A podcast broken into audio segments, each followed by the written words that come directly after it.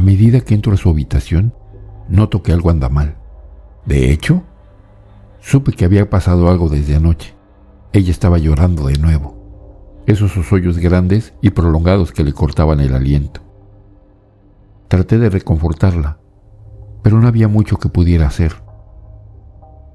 Me acerco a la cama. Se ve igual a como luce cuando duerme, excepto por una sola cosa. No veo el sube y baja constante en su pecho.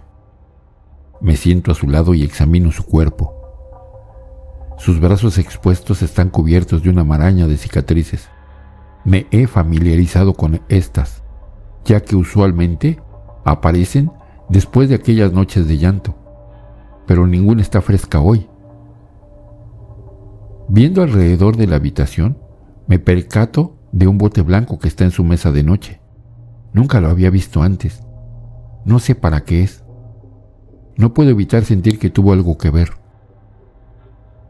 Me acurruco a su lado, como lo he hecho tantas veces antes. Siento su calidez, no tan cálida como siempre. Sé que no se va a despertar. Me inclino y hundo mis dientes en la piel de su muslo, arrancando la carne de su cuerpo. Pueden pasar días hasta que la encuentren, quizá más. Pienso, un gato tiene que comer.